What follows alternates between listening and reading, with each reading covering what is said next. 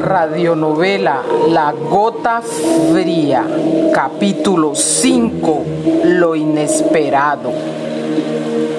Valentina llegó al lugar de la masacre. ¿Qué es lo que da en mis ojos? Es mi hermano. ¿Pero qué ha hecho? Es un asesino. Él los mató. Ahora, ¿qué les diré? Tengo miedo.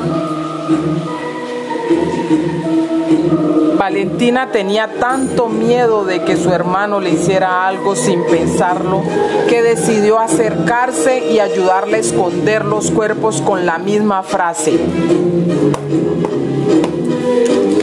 Voy a ayudar a mi hermano, repetía en su cabeza. No esperaba verte aquí. No te preocupes, ellos solo están durmiendo y necesitan descansar. Felipe era un asesino en este momento. Nació un asesino. Se convirtió en un asesino.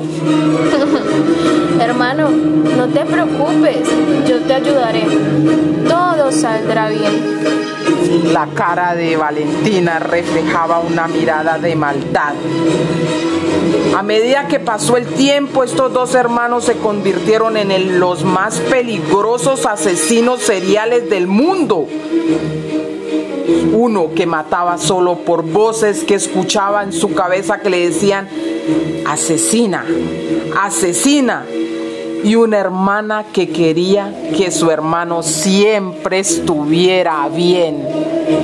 Esta es la historia de los dos asesinos seriales más reconocidos de la historia. Cuidado, pueden estar cerca de tu casa.